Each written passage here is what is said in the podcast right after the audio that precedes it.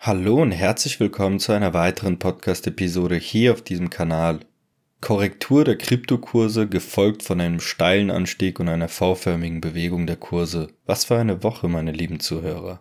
Wir lagen erneut richtig, nicht nur mit den Zielbereichen der Korrektur, die wir bereits vor fast zwei Monaten festgesetzt hatten, sondern wir lagen auch damit richtig, dass nach Anlauf dieser Zielkurse ein steiler Anstieg folgen würde und wir mittelfristig rapide steigende Kurse erleben werden. In dieser Episode gehen wir nun einen Schritt weiter und prognostizieren die weiteren Verlaufswege von Bitcoin und Ethereum. Wie letztmalig angekündigt, analysieren wir heute den Cryptospace im ersten Schritt anhand der fundamentalen Daten, wohl wissend, dass diese Daten nicht dafür sorgten, dass unsere Zielbereiche erreicht wurden, aber dennoch für die Impulsivität der Bewegung gesorgt und somit die Zeitspanne der Korrektur deutlich verkürzt haben. Die Themen der Woche sind das FOMC-Meeting am 22. März sowie die EZB-Leitzinserhöhung am vergangenen Donnerstag sowie der Absturz der SVB. Werden die Zentralbanken nun vorsichtiger mit Leitzinserhöhungen aufgrund der Pleite der Silicon Valley Bank? Wie entstand das Chaos und droht nun eine neue Finanzkrise? Welchen Effekt hat das Thema auf den Cryptospace? All das in der heutigen Episode, drum lasst uns gleich in das Thema reinstarten und uns einen detaillierten Überblick über die aktuelle Situation verschaffen.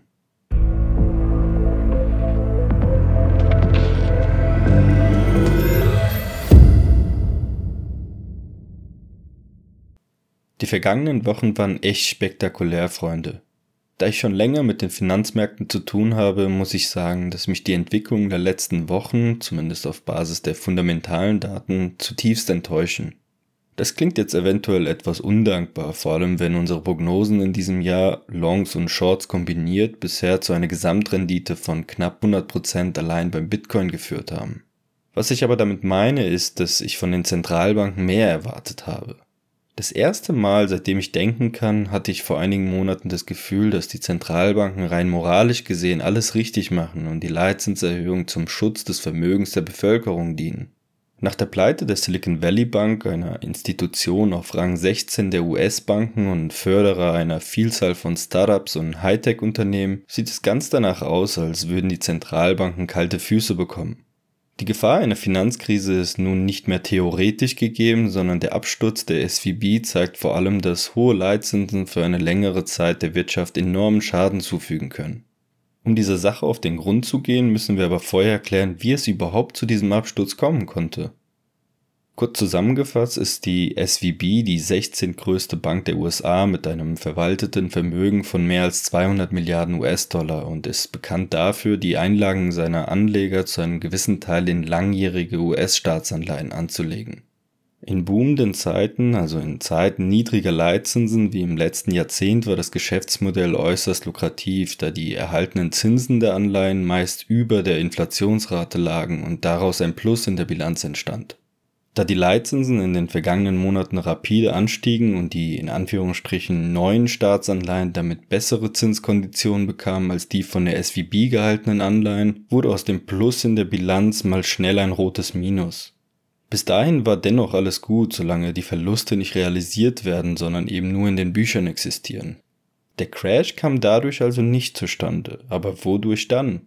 Ihr erinnert euch sicherlich an meine Definition eines Finanzcrashs. In der Vergangenheit kam es immer dann zu einem Finanzcrash, wenn ein gewisser Vertrauensbruch zustande kam. Dieser Vertrauensbruch kam auch bei der SVB zustande, da die Anleger zur eigenen Absicherung nach und nach ihr Vermögen auszahlten und so einen Bankrun verursachten. Für diejenigen, die mir gerade nicht folgen können, hört euch unbedingt die Episoden 5 und 6 unseres Podcasts an, um Näheres über unser Finanzsystem und den Zusammenhang zwischen Vertrauen und dem monetären System zu erfahren. Ich würde ungern im Detail erläutern, wie es dazu kam, dass die Anleger der SVB nicht mehr vertrauten, da das den Rahmen dieser Episode sprengen würde, aber eines würde ich gerne noch zu diesem Vorfall sagen. Unabhängig davon, dass es das gute Recht eines Anlegers ist, sein Geld bei einer Bank auszuzahlen, wenn der Verdacht besteht, dass irgendetwas nicht mit rechten Dingen zugeht, bin ich der Meinung, dass namhafte Gründer wie ein Peter Thiel, der seine Reichweite dazu nutzt, um nicht nur seine Kollegen, sondern Anleger weltweit davor zu warnen, ihre Einlagen bei der SWB zu parken, sicherlich den Crash der SWB mitverantworten. Ob das Manöver so nicht geplant gewesen ist und nur dazu diente, die Einlagen von Peter Thiels Founders Fund auszuzahlen, oder ob das Manöver eventuell damit zusammenhängt, dass sein ehemaliger Kamerad und PayPal-Mitbegründer Elon Musk plötzlich Interesse am Kauf der Silicon Valley Bank zu haben scheint, darüber lasse ich mal andere Personen urteilen. Fakt ist jedoch aus meiner Sicht, dass der Crash von einigen Seiten, ich drück's mal vorsichtig aus, provoziert worden zu sein scheint. Nun, ich erwähnte vorhin, dass es so scheint, als würden die Zentralbanken kalte Füße bekommen und ich mehr von ihnen erwartet hätte. Was meine ich damit? Während vor einer Woche noch an den Börsen teils das Risiko eingepreist wurde, dass die Fed am 22. März den Leitzins um 50 Basispunkte erhöht, gehen einige Marktakteure aktuell davon aus, dass eine Erhöhung um 25 Basispunkte das schlimmste und eine Pausierung der Leitzinserhöhung das beste Szenario für diesen Monat darstellt. Diese Erwartung wurde zwar dadurch leicht gehemmt, dass die EZB am vergangenen Donnerstag den Leitzins im Euroraum um 50 Basispunkte und somit deutlich ansteigen ließ, aber dennoch ist eine weniger aggressive Haltung der Fed aufgrund der jüngsten Ereignisse gar nicht so unwahrscheinlich. Aus meiner Sicht besteht die Kunst darin, Risiken im Vorfeld korrekt zu bewerten und nicht darin, den Problemen ständig hinterherzulaufen. Das betrifft nicht nur die aktuelle Situation, sondern hat bereits mit der expansiven Geldpolitik zum Beginn der Corona-Pandemie begonnen, das überhaupt erst solch hohe Leitzinsen provoziert hat. Das Chaos rund um SVB, das zweifellos durch die hohen Leitzinsen begonnen hat, könnte und wird mit Sicherheit weitere Banken treffen, ganz egal, was die Meinung einiger in Anführungsstrichen Experten auch sein mag. Das Problem, vor dem die Zentralbanken wirklich stehen werden, ist aus meiner Sicht die Wiederherstellung des Vertrauens der Bevölkerung in unser Geld bzw. Finanzsystem, wohl wissend, dass dies nicht nur durch Bekämpfung der Inflationsrate mittels steigender Leitzinsen möglich sein wird, wenn dabei eine Bank nach der anderen umfällt und die Bevölkerung dadurch noch misstrauischer wird. Sollten weitere solcher Bankruns folgen, werte ich das persönlich als eine Art Erwachen der Anleger, womit ein Finanzcrash nicht ausgeschlossen wäre. Genau diese Faktoren werden auch sicherlich die Zentralbanken bei ihren Leitzinsentscheidungen berücksichtigen und ich werde das Gefühl nicht los, dass uns bis zum 22. März viel erwartet und die Fed getrieben auch durch die Angst rapide ansteigender Arbeitslosenzahlen einknicken könnte. Wenn ihr meine persönliche Meinung zu dem Thema hören wollt. Ich glaube nicht an Zufälle und ich glaube erst recht nicht daran, dass der Schaden derzeit auch nur annähernd so groß ist wie zur Weltwirtschaftskrise 2008 mit dem Fall von Lehman Brothers. Der große Unterschied ist aus meiner Sicht die Offensichtlichkeit. Ich glaube nicht, dass so viele Banken sich verspekuliert haben wie in 2008, zumal die Leitzinserhöhung nach der expansiven Geldpolitik und den hohen Inflationsraten weltweit mehr oder weniger offensichtlich waren. Ich denke, dass die großen Banken diejenigen sein werden, die von so einer Situation enorm profitieren werden, da bereits jetzt vermehrt Einlagen aus kleineren Banken zu den größeren Banken transferiert werden. Um die aktuelle Situation aus einer Vogelperspektive zu bewerten, müsst ihr euch mal Folgendes vor Augen führen. Absolut jeder Investor, abgesehen von den Shortsellern natürlich, hofft derzeit auf stagnierende oder sinkende Leitzinsen. Und absolut jeder, die Banken eingeschlossen, würden von sinkenden Leitzinsen profitieren. Was wäre denn einfacher, als die Zentralbanken durch Befeuerung solcher Bankruns zu einer Kapitulation zu zwingen? Ihnen das Gefühl zu geben, einen Schritt weiter und dann knallt es. Absolut jede Assetklasse würde dadurch bzw. durch sinkende Leitzinsen profitieren, bis auf den US-Dollar, dem dann eine längerfristige Inflation mit dem Risiko eines Fiat-Crashs drohen würde. Nun stelle ich euch die goldene Frage. Was denkt ihr, welche Assetklasse kurz-, mittel- und langfristig am stärksten von solch einem Szenario profitieren würde? Ich sage, es wird der Bitcoin sein. Ich würde gerne an dieser Stelle eine Aussage aus der achten Podcast-Episode aus dem letzten Jahr erneut aufgreifen. Zitat Die Zentralbanken werden irgendwann eine Entscheidung treffen müssen. Entweder rettet man das Vermögen der Bevölkerung durch Reduktion der Inflation und opfert die Wirtschaft, oder aber man rettet die Wirtschaft durch neue, frisch gedruckte Gelder und opfert dabei das Vermögen der Bevölkerung. Ich denke, ihr könnt euch selbst ausmalen, wie die Entscheidung kapitalistischer Regime ausfallen würde, speziell im Fall der USA, die ihre globale Vormachtstellung an China abgeben müssten, wenn sie nicht ihre Wirtschaft retten würden. Zitat Ende. An dieser Aussage ist nach wie vor etwas Wahres dran. Es bleibt aus meiner Sicht abzuwarten, wann der Dominoeffekt einkehrt und weitere Banken um ihre Existenz bangen werden, denn dadurch würde die Fed tatsächlich vor einer solch wichtigen Entscheidung stehen. Eine andere Thematik, die wir nicht außer Acht lassen dürfen, ist die Schuldenobergrenze der USA, die nun nach diesen Vorfällen eventuell einfacher als geplant durch den Kongress angehoben werden könnte. Warum ist das so? Wie in der elften Podcast-Episode ausführlich erläutert, besteht in den USA erneut das Problem, dass die gesetzlich festgelegte Schuldenobergrenze des Landes nicht ausreicht und eine weitere Erhöhung vom Kongress genehmigt werden muss. Sollte diese Grenze nicht angehoben werden, könnte es zu einer Art Bankrun bei den Staatsanleihen führen, da die Anleger das Vertrauen darauf verlieren könnten, dass der Staat in Zukunft dazu imstande sein wird, die Schulden wieder zu begleichen, wodurch die Zinssätze der Staatsanleihen und die künftigen Schulden der USA ansteigen dürften. Ein solches Szenario will ich zum aktuellen Zeitpunkt gar nicht erst ausmalen, da die Folgen für die gesamte Weltwirtschaft verheerend wären. Dennoch sehe ich mich dazu verpflichtet, auf die Thematik hinzuweisen und das Thema weiterhin zu beobachten. So, genug zu diesem Thema, lasst uns nun noch kurz auf die Charts schauen. Wie bereits zu Beginn erwähnt, waren die letzten Wochen und Monate aus unserer Sicht einfach nur traumhaft, da wir bisher zu jedem Zeitpunkt, wenn auch nur knapp, richtig lagen und unsere Prognosen beispielsweise beim Bitcoin seit dem Ausbruch am 12. Januar Longs und Shorts kombiniert zu einer Gesamtrendite von knapp plus 100% geführt haben. Doch wie geht das nun weiter? Ich weise an dieser Stelle darauf hin, dass die folgende Analyse keine Anlageberatung sein soll, sondern wir lediglich unser Know-how und unsere Prognosen mit der Öffentlichkeit teilen, um das Thema Finanzen ein Stück zugänglicher und verständlicher für den deutschsprachigen Raum zu machen.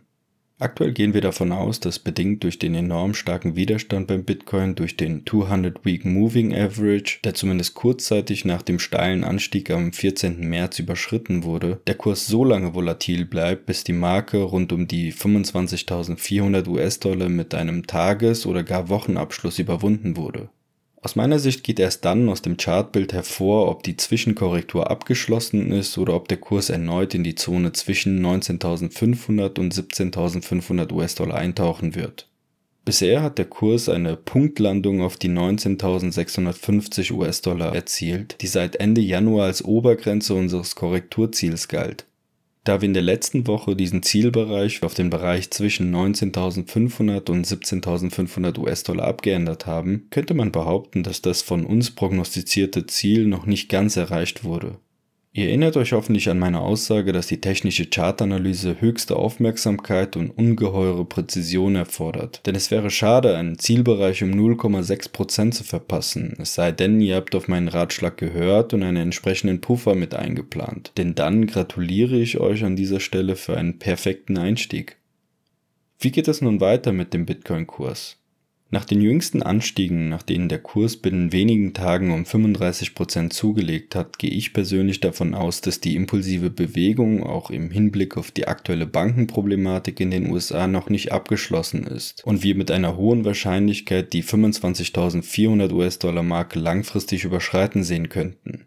Sollte dies, ich betone es noch einmal, mittels eines Wochenabschlusses geschehen, gehe ich davon aus, dass der Kurs innerhalb kurzer Zeit die 34 respektive 35.000 US-Dollar Marke locker überschreitet und damit den Beginn des Bullenmarktes final bestätigen wird. Sollte der Kurs jedoch am 200-Week Moving Average erneut rejected werden, gehe ich davon aus, dass der Kurs erneut in unseren Zielbereich rund um 19.500 bis 17.500 US-Dollar eindringen und erst dann den Einstieg in Richtung 35.000 US-Dollar vollziehen wird. Damit verknüpfe ich persönlich die gegenwärtige Marschrichtung an die eben genannten Bedingungen, die wir weiterhin beobachten und euch in der nächsten Podcast-Episode über ein Update informieren werden. Bis dahin gehen wir von weiteren Anstiegen und dem nachhaltigen Durchbruch über den 200-Week Moving Average aus. Bei Ethereum ist die Situation aus unserer Sicht etwas klarer. Wie ich bereits Ende Januar prognostiziert habe, hielt sich der Kurs nach der jüngsten Korrektur oberhalb der 1350 US-Dollar Marke, wodurch sich dieser Bereich auch jetzt als äußerst wichtige Unterstützungslinie behauptet hat. Fast exakt an dieser Linie kehrte der Ethereum-Kurs um und erholte sich binnen weniger Tage um satte 30%. Und auch hier lagen wir erneut richtig. Aktuell sehe ich die beiden Widerstandslinien bei 1790 und 2030 US-Dollar als äußerst wichtige Widerstände an, da diese in der Vergangenheit häufig getestet worden sind. Sollte der Ethereum-Kurs den Widerstand bei 1790 US-Dollar mit einem Tages- bzw. Wochenabschluss überschreiten, gehen wir von einem weiteren Anstieg in Richtung der 2030 US-Dollar aus, bei dem der Kurs dann eventuell korrigieren wird, da hier zusätzlich zum Widerstand auch das 1786er Fibonacci Retracement liegt. Auch bei Ethereum gilt übrigens das gleiche wie beim Bitcoin. Sollte der Widerstand bei 1790 US-Dollar nicht nachhaltig überschritten werden können, gehen wir von einem erneuten Abstieg in Richtung unserer Kursziele oberhalb der 1350 US-Dollar aus, bevor der Kurs dann verspätet in Richtung 2030 US-Dollar ansteigt. Zusammengefasst kann es euch eigentlich egal sein, ob die Kurse nun erst die Korrektur abschließen und dann ansteigen oder ob die impulsiven Bewegungen die Kurse weiter nach oben treiben. Denn mathematisch gesehen führen beide Wege zum gleichen Ziel, nämlich zu mittelfristig enorm ansteigenden Preisen. Ich jedenfalls würde mich auf eine Fortsetzung der Korrektur freuen, um weiter nachzukaufen, wohl wissend, dass die Wahrscheinlichkeiten eher für einen direkten Anstieg bei der Assets sprechen.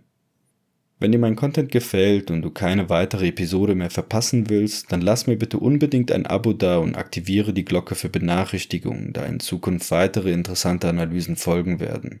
Ich verabschiede mich an dieser Stelle mit der Lektion, Probleme kann man niemals mit derselben Denkweise lösen, durch die sie entstanden sind. Das ist aus meiner Sicht der wahre Grund, wieso unsere Wirtschaft sich derzeit nicht erholt.